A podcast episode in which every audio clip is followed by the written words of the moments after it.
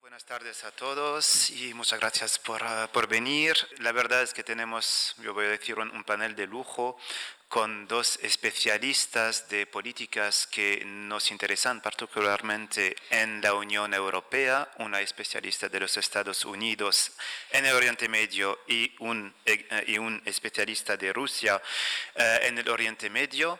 Y la verdad, yo, tengo que decir que son dos personas que yo sigo en, a título personal en mis trabajos, que son referencias, que son gente que trabajan de manera diaria y de manera muy seria sobre estos temas y son personas que de verdad nos van a aclarar sobre muchas preguntas que tenemos en cuanto a los asuntos uh, relacionados con el Oriente Medio. Como ya sabéis, lamentablemente cuando se trata de hablar de la Unión Europea en el Oriente Medio, pues hay muchos puntos de vista, hay muchas maneras de mirarlo, pero nos quejamos siempre de que si la Unión Europea todavía no tiene un papel Uh, fuerte en la región.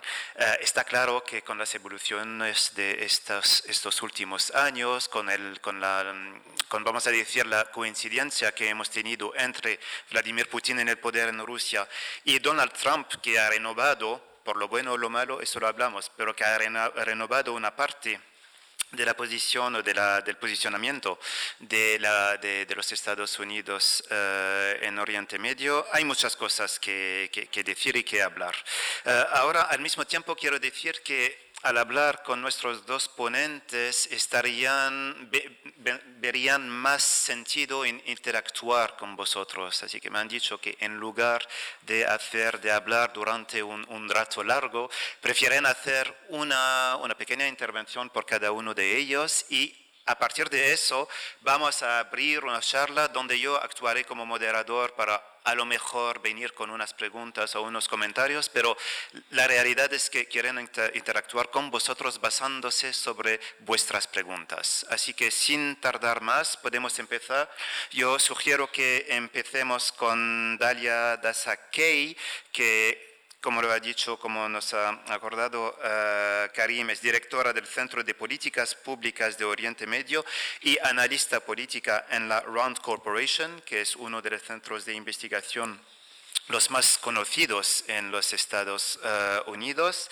Uh, ha escrito y sigue escribiendo en muchas publicaciones o muchos, uh, muchos periódicos muy conocidos, los uh, Los Angeles Times, Washington Times, las revistas Foreign Affairs and Foreign Policy. Uh, y como, tal y como lo decía, es una referencia sobre estos asuntos relacionados con, el Oriente, con la política americana de Oriente Medio. Así que sin tardar, por favor, Dalia, te escuchamos. Thank you so much. Um, really, uh, Muchísimas gracias, muchas gracias por recibirnos aquí en este hermosísimo edificio. Tienen muchísima suerte en Madrid de contar con unas instalaciones tan fantásticas para hablar de la política de Oriente Medio y de la cultura de esa región. Yo preferiría estar en el vestíbulo viendo el arte o abajo donde parece que se sirve vino. Pero en fin, muchas gracias por, por acudir aquí. Voy a hablar rápidamente de la política estadounidense actual y, como hemos dicho, después espero que podamos tener una sesión de preguntas y respuestas.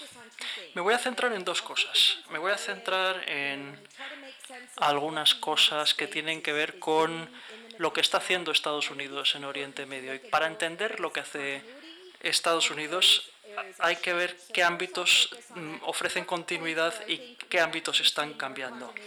Empecemos por los ámbitos en los que hay más continuidad de la esperada con respecto a la, al gobierno de Obama. Y luego pasaré a los aspectos interesantes y preocupantes en donde vemos cambios importantes con respecto al pasado. Y me detendré allí. Esperemos que con eso estimule su curiosidad y haga preguntas y que estimule también las preguntas de mi colega ruso.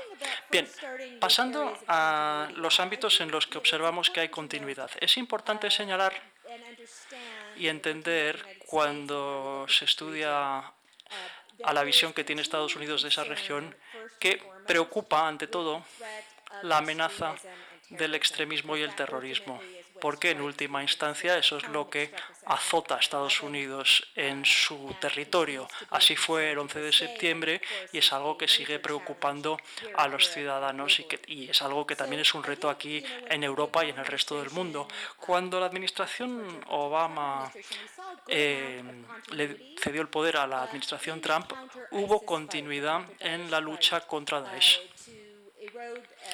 para menoscabar la influencia del Estado Islámico, para mm, rebajar sus capacidades, para eliminar al califato y su presencia territorial y para impedir que resurgiera este grupo tan peligroso. En eso ha habido continuidad. El personal eh, permaneció en sus cargos, las eh, políticas mostraban mucha continuidad. Otro ámbito en el que hay continuidad es en Siria, nos guste o no. Se podría sostener, y aquí puedo estar en desacuerdo con mi colega ruso, se podría sostener que esta es una de las guerras más catastróficas que se ha librado en Oriente Medio. Hay, la mitad de la población está desplazada, ya sea interna o regionalmente ha habido consecuencias humanitarias, una e repercusiones en toda la región, incluso eh, Europa, cuando se habla uh, de la cuestión de los refugiados y los inmigrantes. O sea que creo que Siria ha sido una de las eh, guerras más espantosas y también una de las guerras más complicadas. Al igual que en la administración Obama, la administración Trump desea no verse atrapada en este conflicto. Se puede decir, guste o no guste, porque se puede debatir si Estados Unidos debía haber intervenido, si Estados Unidos hubiera podido hacer algo por detener esta guerra, pero creo que ahora todo el mundo acepta que Assad ha ganado, que controla grandes partes del territorio y ahora la cuestión es cómo mantener los intereses de Estados Unidos en ese país en eh, esta situación no de posconflicto, porque el conflicto sigue. Y voy a terminar con el último punto en el que hay continuidad y que está relacionado con la cuestión siria. Y es que en Estados Unidos la gente está un poco cansada de que se hable de Oriente Medio.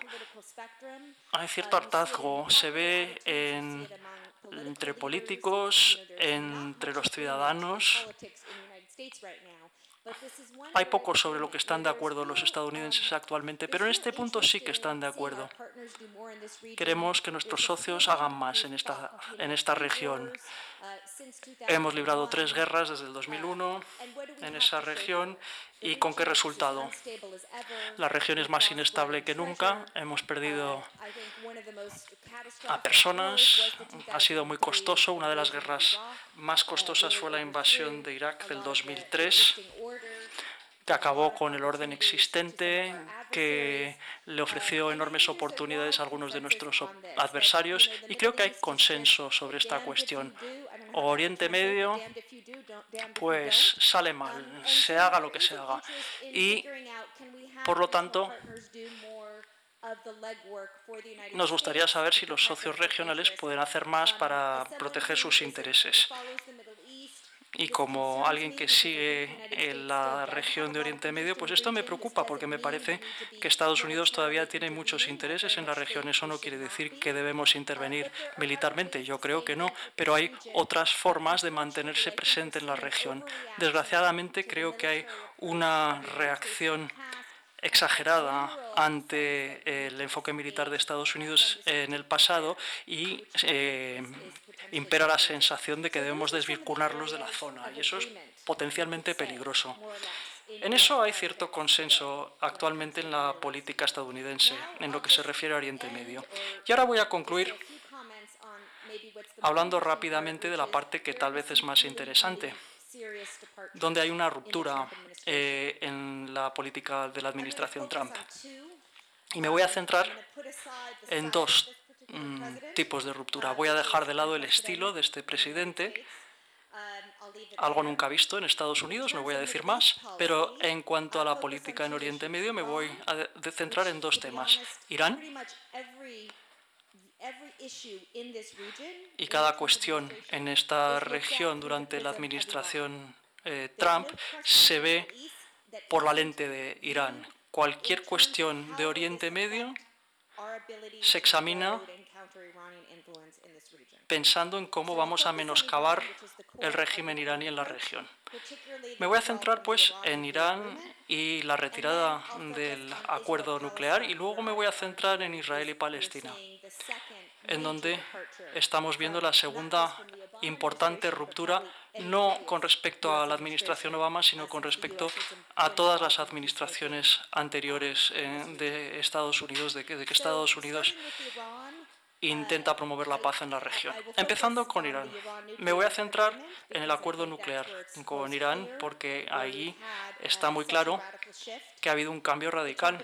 La administración Trump, el presidente Trump, decidió retirarse del acuerdo un acuerdo que no era perfecto, un acuerdo que no iba a resolverlo todo con respecto a Irán y la comunidad internacional, pero contenía el problema. Era un acuerdo reconocido por las principales potencias, uno de los pocos ámbitos en los que estamos de acuerdo con Rusia e incluso con China y con Europa, por supuesto. Y el presidente decidió al llegar al poder y hablaba de decir que era ya, ya, decía que era el peor acuerdo y el año pasado, en mayo, en mayo, ya decidió retirar a Estados Unidos oficialmente de ese acuerdo. Y esa retirada del acuerdo está llevando a consecuencias con las que vamos a tener que convivir durante mucho tiempo. Ya estamos viendo las consecuencias con el recrudecimiento de la situación en esta, esta última semana y durante el verano, con ataques repetidos probablemente por parte de los iraníes y de grupos que apoyan a los iraníes. Porque para ustedes, si no siguen esta cuestión, lo que hicimos fue retirarnos del acuerdo a pesar de que la comunidad internacional certificó que los iraníes estaban cumpliendo el acuerdo.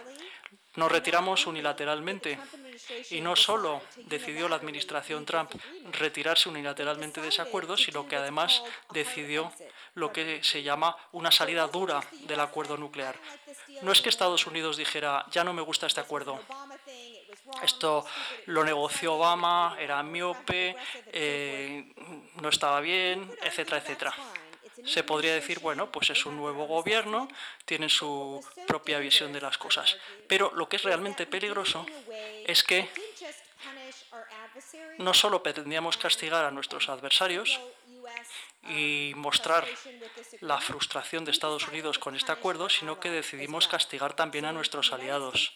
Y cuando Estados Unidos se retiró del acuerdo, se retiró diciendo, no solo salimos de este acuerdo, pero cualquiera en el mundo, incluidos nuestros aliados europeos, japoneses y otras potencias asiáticas que dependen del petróleo iraní, vamos a castigarles a ustedes si siguen comerciando con Irán, si siguen importando productos de Irán. Y esto es lo que se llama la campaña de presión máxima contra Irán.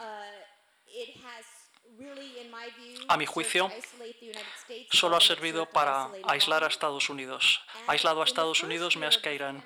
Y tras el primer año de esta campaña, durante el primer año, los iraníes cumplían el acuerdo. Pero ahora, en lugar de ser cautos, los iraníes están respondiendo a la campaña de máxima presión de la administración Trump con una resistencia máxima. Y esta es una situación muy volátil que podría agravarse. Esto por un lado. Después, durante las preguntas, podremos hablar más de esta cuestión. Pero este esta fue una ruptura radical porque era un acuerdo de la comunidad internacional y marcharse a retirarse de esa forma eh, era algo sin precedentes. Sin duda esta es la ruptura de más calado. Y la segunda tiene que ver con el conflicto israelí-palestino. Estamos aquí en Madrid, esta hermosa ciudad, y eh, el proceso de paz no es que empezara en Madrid, pero hubo una conferencia muy importante en Madrid en el 91 y esa conferencia lanzó un proceso de paz regional y después eh, llegaron los acuerdos de paz de Oslo en el 93 y en los años 90 había mucho optimismo. Se creía que se iba a acabar con el conflicto israelí-palestino. Y yo apostaba con amigos, ya está, esta situación no es sostenible, ya está, por fin hemos llegado a un acuerdo. Desgraciadamente, eh, mis esperanzas se han visto frustradas. Creo que estamos más lejos que nunca de un acuerdo, pero el enfoque de la administración Trump, y no culpo a la administración por la falta de paz entre Palestina e Israel, porque tampoco es que hubiera muchas posibilidades para la paz antes de Trump. Obama lo intentó con el secretario de Estado Kerry, no lo consiguió. O sea, no estoy diciendo que hay que echarle la culpa a la administración Trump por la falta de paz. Lo que me preocupa a mí y donde veo la ruptura es el enfoque de Estados Unidos en lo que respecta a Palestina. En la política estadounidense,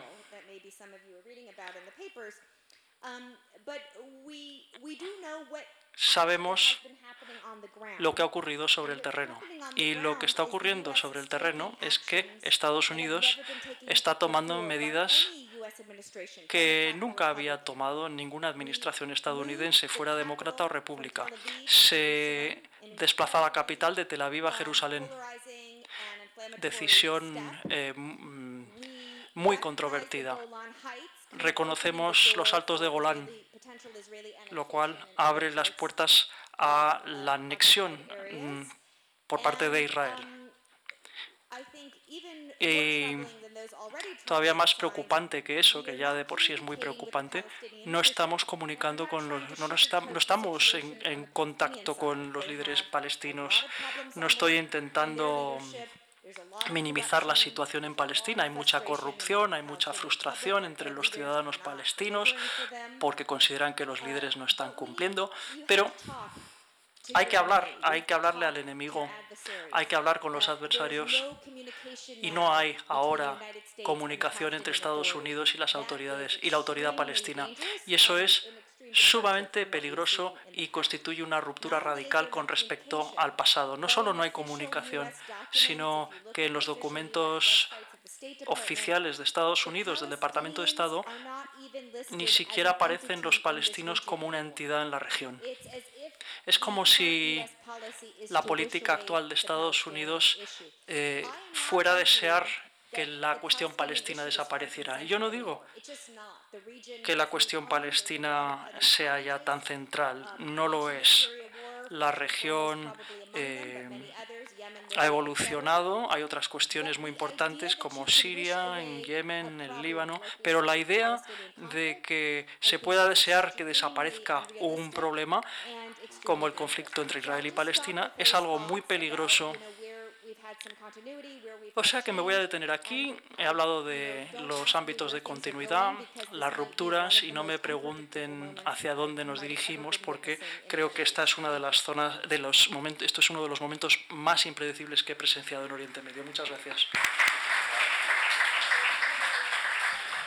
Pues muchas gracias, Dalia, por todos estos elementos que seguro van a formar parte del debate. También gracias por destacar el hecho de que a pesar de unas rupturas o unos cambios en la política americana hacia la región, pues hay también temas que se quedan centrales, temas que son importantes y la cuestión israelí, israelo-palestina no cambia.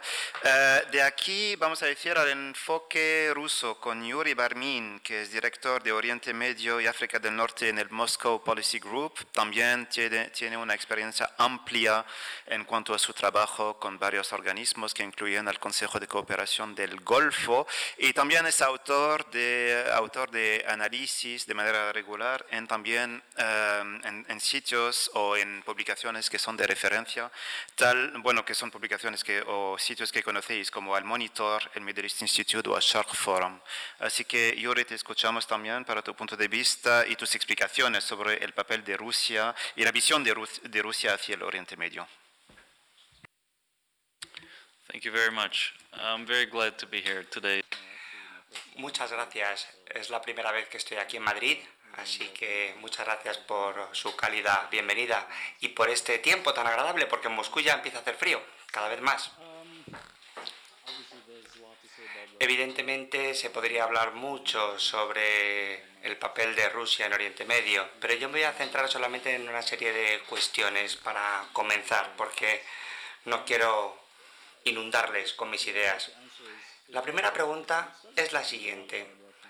Empezamos a hablar mucho de Rusia en Oriente Medio hace tres o cuatro años.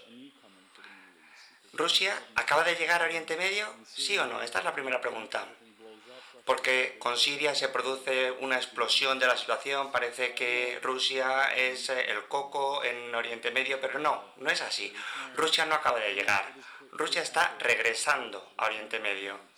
Esta es la expresión correcta, porque si analizamos el periodo de la Guerra Fría, Rusia estaba en eh, distintos regímenes de Oriente Medio, en eh, regímenes autocráticos, proporcionándoles dinero, armas, invirtiendo en estos regímenes simplemente para mantener este frente frente al bloque capitalista imperialista durante la Guerra Fría. Pero cuando cayó la Unión Soviética todo cambió, las prioridades de Rusia cambiaron, ya no tenían tanto dinero, ya no había tanto interés en esa región y no había tanto interés en acercarse a Oriente Medio, sino de acercarse a mm, mundo más occidental.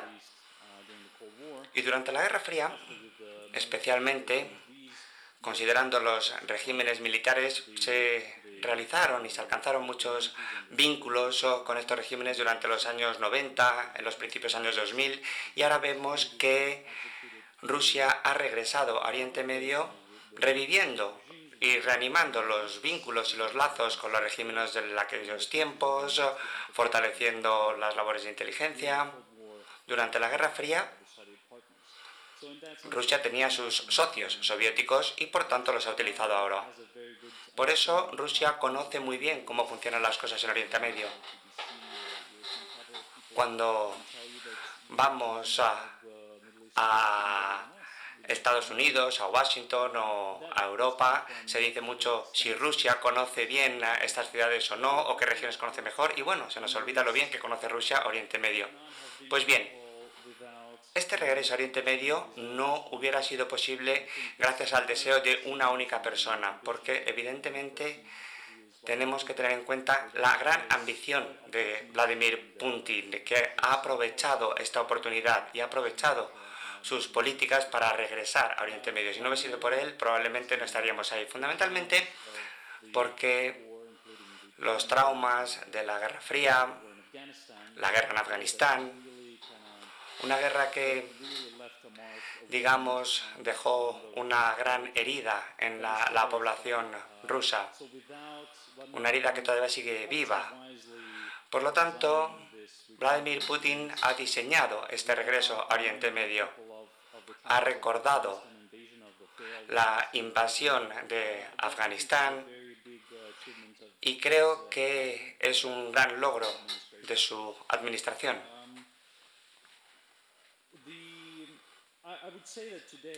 Hoy en día, en mi opinión, desde 2015 ha habido una serie de factores que han llevado a Rusia a volver a la región. Los factores que han impulsado este regreso, la primavera árabe, en primer lugar, Rusia tiene una interpretación muy especial de la primavera árabe porque Rusia no ve la naturaleza orgánica de estas revoluciones que se produjeron en eh, Oriente Medio. Rusia opina que es una continuación de las eh, revueltas y revoluciones eh, que tuvieron lugar en primer lugar en Occidente y Rusia opina que la primavera árabe es una continuidad de las revoluciones que ya se produjeron en los años 2000 al caer la Unión Soviética. Por tanto, se han producido estos dos tipos de acontecimientos, tal y como decía, y por tanto, Rusia no conoce bien cuáles son las causas de las guerras en Oriente Medio, especialmente en el caso de Siria. Por eso Rusia en estos momentos no está pudiendo diseñar una, una solución al conflicto sirio, porque Rusia opina que se trata de un conflicto de naturaleza más bien militar y político. Eh, ahí estaría la solución en lugar de resolver los problemas socioeconómicos que han provocado la guerra en Siria. Por lo tanto, la continuación de las revoluciones y, por otro lado, como factores que han impulsado el regreso de Rusia a Oriente Medio, es que tenemos que comprender el extremismo que podría desplazarse de Oriente Medio a Rusia. Y esto preocupa mucho a la comunidad musulmana en Rusia. Según algunas estimaciones, el 20% de la población es musulmana en Rusia y, por tanto, es decir, hasta 25 o 28 millones de personas. Y Rusia teme un efecto contagio. Tras la caída de la Unión Soviética, esta comunidad no ha parado de crecer y cada vez es más independiente del gobierno central, porque ellos están estableciendo sus propios vínculos con otros gobiernos y en 2015 llegamos al siguiente punto. Muchos ciudadanos rusos viajaban a Siria y a Irak y había una gran amenaza de que estas personas volvieran con ideologías eh, extremistas que Rusia ya había derrotado en el pasado. Y ese es otro factor que ha impulsado el regreso. Y un factor, por otro lado, es eh, que, por un lado, tenemos que ver las oportunidades en la región del Golfo. Por eso, su política ahora es bastante expansionista, por decirlo de alguna forma. Tenemos una campaña militar en Siria contra una población suní, sobre todo, y al mismo tiempo tenemos una relación exitosa entre las monarquías suníes del Golfo y Rusia. Por lo tanto, Rusia maneja estas relaciones de manera extraordinaria. Pero la finalidad, en el fondo, es aprovechar el poder económico y militar que tiene en la zona, en Oriente Medio, para conseguir más oportunidades. Y hasta cierto punto ha funcionado porque Rusia ha traído inversiones de países del Golfo. Rusia ha logrado coordinar una serie de políticas en Arabia Saudí, que es un gran logro para el gobierno ruso, porque en los últimos 25 años Rusia y la OPEP han sido grandes enemigos porque han luchado por hacerse con el mercado del petróleo y no han dejado de ver quién tenía mayor producción y tendremos que ver cómo evoluciona el tema del petróleo en los próximos 20 años. También es muy interesante tener en cuenta, como decía Dalia, en el caso de Irán. Muchas cosas se interpretan a través de la lente de lo que tiene Irán y el poder de Irán. Y Rusia creo que ve todo desde otra óptica. Para Rusia no es la primera, la segunda prioridad, Irán. Es una de las últimas. El tema del acuerdo. Pues bien, Rusia ha dedicado mucho tiempo y esfuerzo, pero desde que falló el acuerdo con Irán, la situación ha cambiado porque evidentemente los rusos no querían esta situación. Y uno de los grandes logros de la administración de Vladimir Putin ha sido hacerse amigo con aquellos gobiernos y regímenes con los que Rusia no se había aliado en el pasado normalmente, como por ejemplo Rusia, Turquía, Arabia Saudí, Irán. Es decir, países con los que Rusia nunca ha sido un aliado natural, sino todo lo contrario, enemigos. Por lo tanto, Vladimir Putin ha cambiado sus políticas y se ha posicionado de otra forma. Y creo que es algo fascinante. Tal y como he dicho antes, Los rusos no tienen gran interés en Irán, sino que en Oriente Medio tienen mucho interés, en primer lugar, en salvar la cara en Siria, conseguir una salida digna de Siria y aprovechar el conflicto. En ámbito político lo han conseguido, pero los rusos ahora mismo lo que quieren es ver cómo pueden aprovechar sus logros y seguir expandiendo su poder en Oriente Medio. Económicamente, los rusos están intentando ver cómo aprovechar las oportunidades en Siria para conseguir acuerdos en el ámbito del petróleo, en el ámbito de la construcción, porque Siria va a presentar muchas oportunidades en el futuro. Por tanto, yo creo que es muy importante saber cómo debe ser la política a largo plazo en Oriente Medio, pero es difícil porque se trata de políticas reaccionarias en este momento, no hay ninguna planificación a largo plazo. Hay un planteamiento muy ad hoc en el ámbito político, lo cual es positivo porque Rusia puede actuar rápidamente respecto a los acontecimientos que se van produciendo, pero al mismo tiempo no tenemos ninguna visión largo plazista. Y Rusia necesita un plan a largo plazo, porque cuando Vladimir Putin deje el poder, ¿qué pasará tarde o temprano? Nadie sabe, ni siquiera los rusos, ni las potencias del Oriente Medio, nadie sabe cómo van a cambiar las políticas en Rusia cuando se vaya Vladimir Putin. Y creo que este es uno de los mayores obstáculos, porque en Oriente Medio existe la esperanza que ahora son entre las potencias que ahora son amigas de Rusia y los enemigos, de que Rusia está comprometida con esta región, pero yo no tengo esta impresión realmente. Tal y como he dicho antes, se trata de una política reaccionaria, cortoplacista, depende de Vladimir Putin. Habrá que ver qué pasa en el futuro. Es decir, estas políticas en Oriente Medio no proceden de un consenso institucional en el seno de las instituciones de Rusia. Por tanto, yo veo desacuerdos en el gobierno de Rusia. Terminará viéndolos. Cuando el Ministerio de Defensa, por ejemplo, tiene una línea de acción en Libia y el Ministerio de Exteriores tiene otra línea de acción en Libia. Por tanto, vemos divergencias dentro de la administración de Vladimir Putin. Cada vez se ven más ejemplos de este tipo entre distintos ministerios de Rusia. Es algo que está sucediendo porque no tenemos un plan a largo plazo, no hemos establecido objetivos largoplacistas en Oriente Medio. Es decir, cuatro años ya llevamos en la región y todavía no tenemos una visión a largo plazo. Por tanto, antes hemos hablado de la caída del muro de Berlín. Y bueno, muchas veces se me pregunta, empezamos una nueva guerra fría en Oriente Medio, tuvimos guerra fría en Europa, ¿tenemos guerra fría ahora mismo en Oriente Medio? No, no, yo diría que no.